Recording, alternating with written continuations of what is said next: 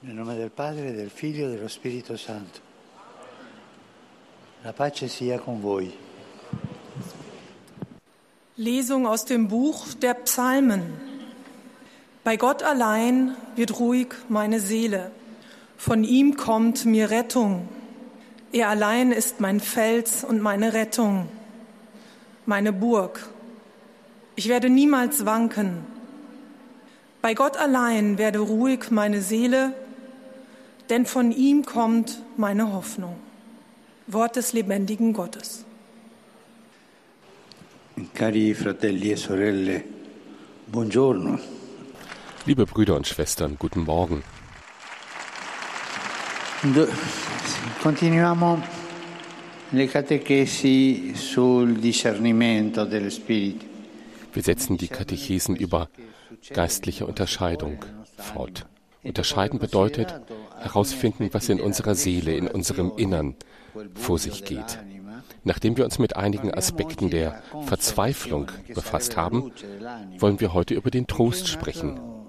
Ein weiteres wichtiges Element für die geistliche Unterscheidung, das man nicht als selbstverständlich ansehen sollte, weil es zu Missverständnissen führen kann.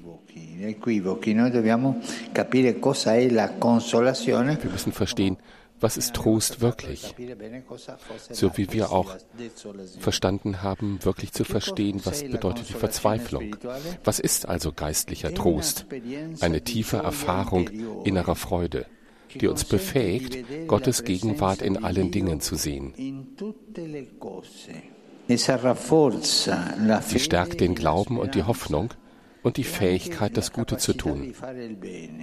Wer Trost erfährt, gibt angesichts von Schwierigkeiten nicht auf, weil er oder sie einen Frieden erfährt, der stärker ist als die Prüfung.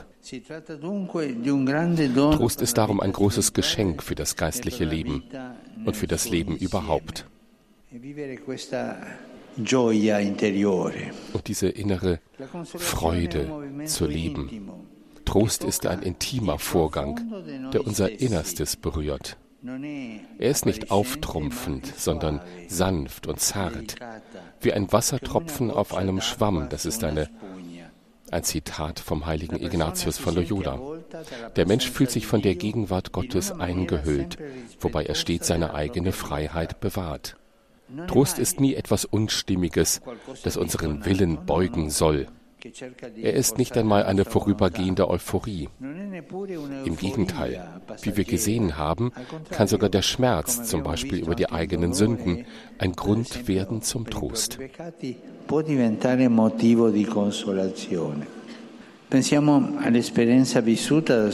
Denken wir an die Erfahrung des heiligen Augustinus, als er mit seiner Mutter Monika über die Schönheit des ewigen Lebens sprach. Oder an die vollkommene Freude des heiligen Franz von Assisi, die auch mit sehr schwer zu ertragenden Situationen verbunden war. Denken wir an so viele heilige und heilige Männer und Frauen, die zu großen Taten fähig waren, nicht weil sie sich für gut und fähig hielten, sondern weil sie von der ruhigen Sanftheit der Liebe Gottes besiegt wurden.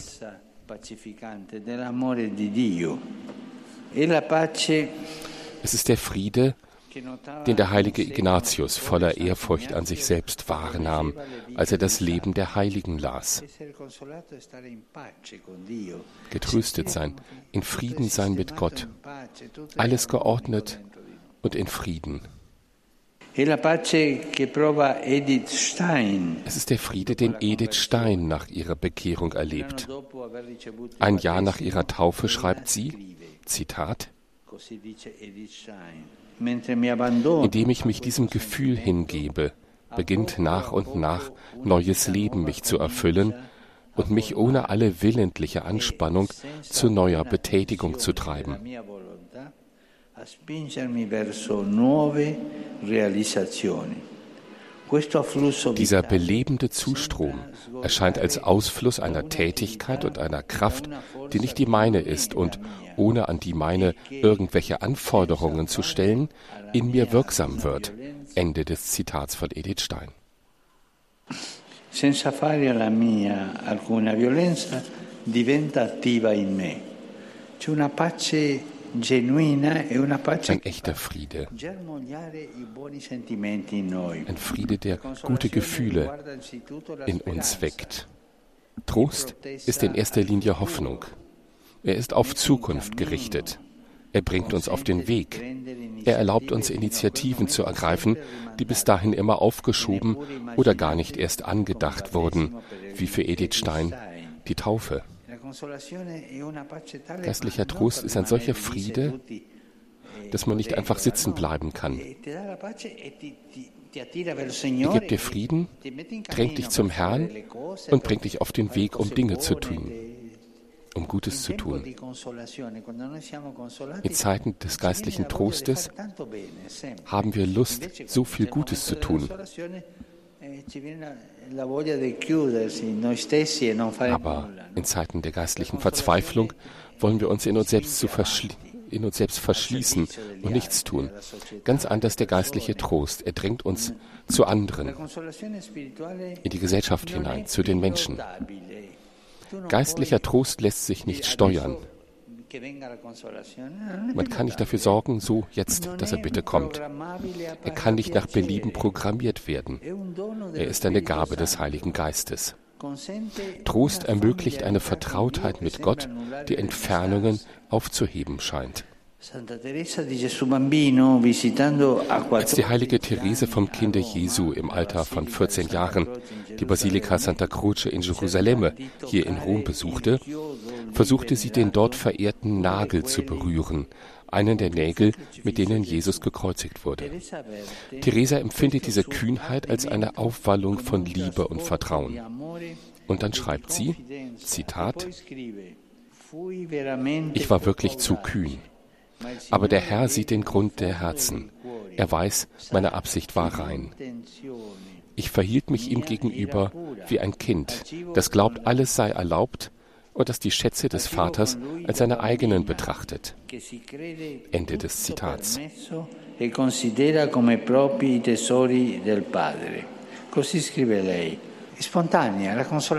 Spontan.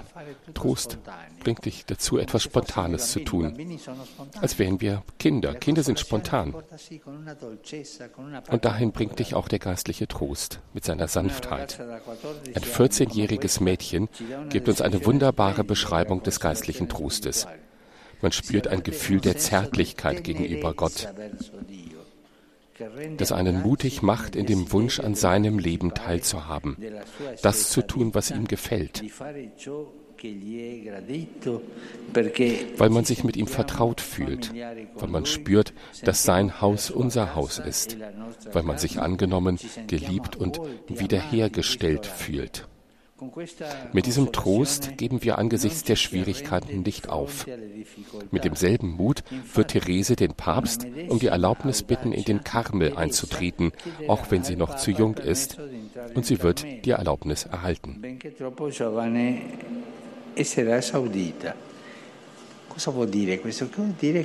Was heißt das? Geistlicher Trost macht uns mutig. Wenn wir in Zeiten der Schwierigkeiten, der Verzweiflung sind, dann sehen wir alles schwierig. Das wirft uns nieder. Alles dunkel, nein, ich kann nichts tun. In Zeiten des geistlichen Trostes sagt man, ja, ja, doch, das kriege ich hin. Das schaffe ich. Sicher? Ja, ja. Ich spüre die Kraft Gottes. Ich gehe voran. Dieser Trost drängt dich voranzugehen und Dinge zu tun, die du in Zeiten der Verzweiflung nicht tun könntest, noch nicht einmal einen Schritt weit. Aber seien wir vorsichtig. Wir müssen gut unterscheiden den Trost, der von Gott kommt und die falschen Tröstungen. Im geistigen Leben geschieht etwas Ähnliches wie in der menschlichen Produktion. Es gibt Originale und es gibt Nachahmungen. Echter Trost ist wie ein Tropfen auf einem Schwamm, sanft und intim. Die Nachahmungen sind lauter und auffälliger. Sie sind Strohfeuer, ohne Konsequenz, ohne reiner Enthusiasmus.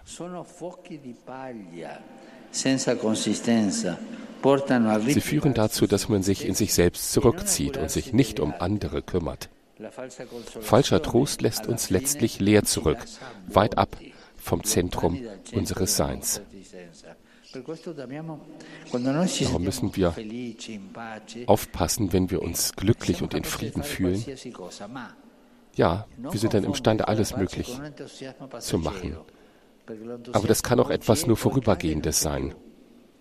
Wenn der Enthusiasmus auf einmal weg ist, dann ist alles weg. Darum ist Unterscheidungsvermögen gefragt, auch wenn wir uns getröstet fühlen. Denn falscher Trost kann zu einer Gefahr werden, wenn wir ihn zwanghaft als Selbstzweck suchen und dabei den Herrn vergessen. In modo ossessivo e dimenticandoci del Signore. Der heilige Bernhard von Clairvaux hätte gesagt, dann sucht man den Trost Gottes und nicht den Gott des Trostes. Wir müssen den Herrn suchen. Und der Herr gibt uns mit seiner Präsenz den Trost, er lässt uns vorangehen. Wir sollen Gott nicht deswegen suchen, damit er uns Trost gibt. Nein, das geht nicht. Wir dürfen da nicht unsere Eigeninteressen reinmengen. Das ist die Dynamik des Kindes, von dem wir beim letzten Mal sprachen, das nur deswegen zu den Eltern geht, um etwas von ihnen zu bekommen, aber nicht um ihrer selbst willen. Es geht aus Interesse. Die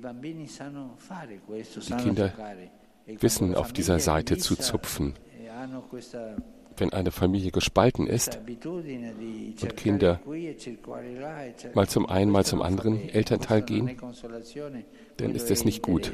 Das ist nicht Trost, das ist Interesse. Auch wir laufen Gefahr, unsere Beziehung zu Gott auf kindliche Weise zu leben, ihn zu einem Objekt für unseren eigenen Gebrauch zu reduzieren und dabei das schöne Geschenk, das er selbst ist, zu verlieren. So gehen wir also voran in unserem Leben unter den Tröstungen Gottes und den Verzweiflungen über die Sünde und die Welt, aber im Wissen der Unterscheidung, im Unterscheiden, wann ein Trost von Gott kommt, der dir Trost bis in die Tiefe der Seele gibt, oder wann das nur ein vorübergehender Enthusiasmus ist. Danke.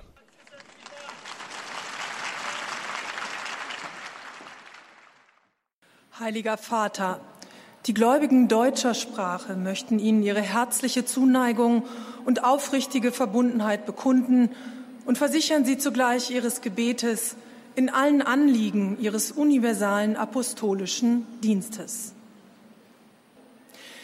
Liebe Brüder und Schwestern, im Zuge unserer Katechesen über die geistliche Unterscheidung befassen wir uns heute mit der Erfahrung des Trostes, jener tiefen Freude, die uns Gottes Gegenwart in allen Dingen erkennen lässt, die in uns den Glauben und die Hoffnung stärkt und uns mit einem Frieden erfüllt, der aller Anfechtung standhalten kann.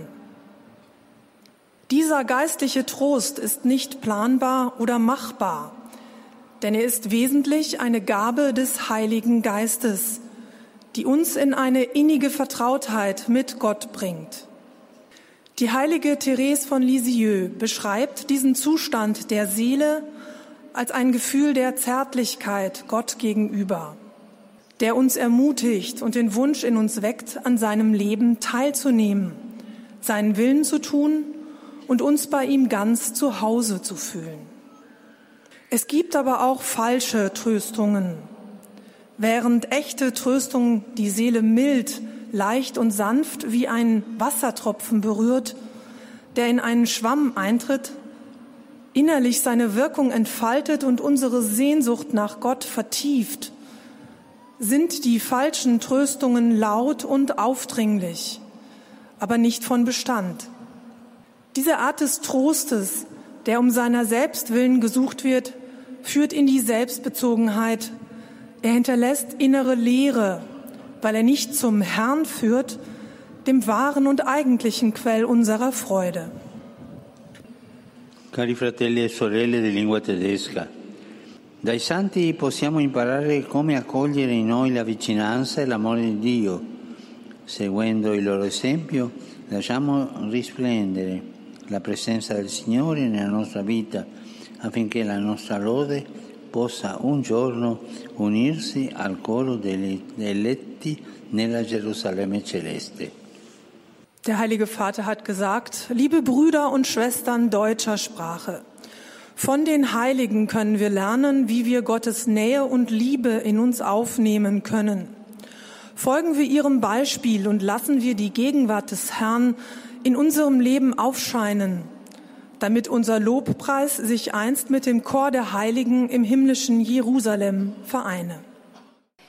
Pater noster, qui es in celis, sanctificetur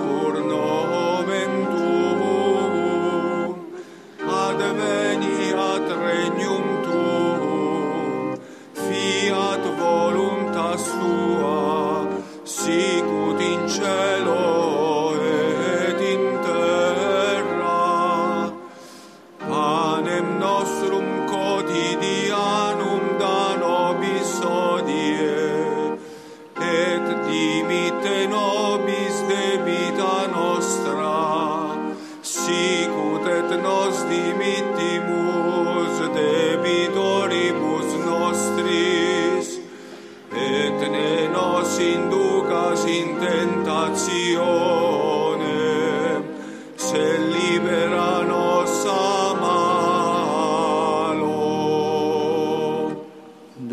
Domino Hoviscum. Sit nomen Domini benedictum. Aiuterium nostrum in nomine Domini. Benedicat vos omnipotens Deus, Pater et Filius et Spiritus Sanctus.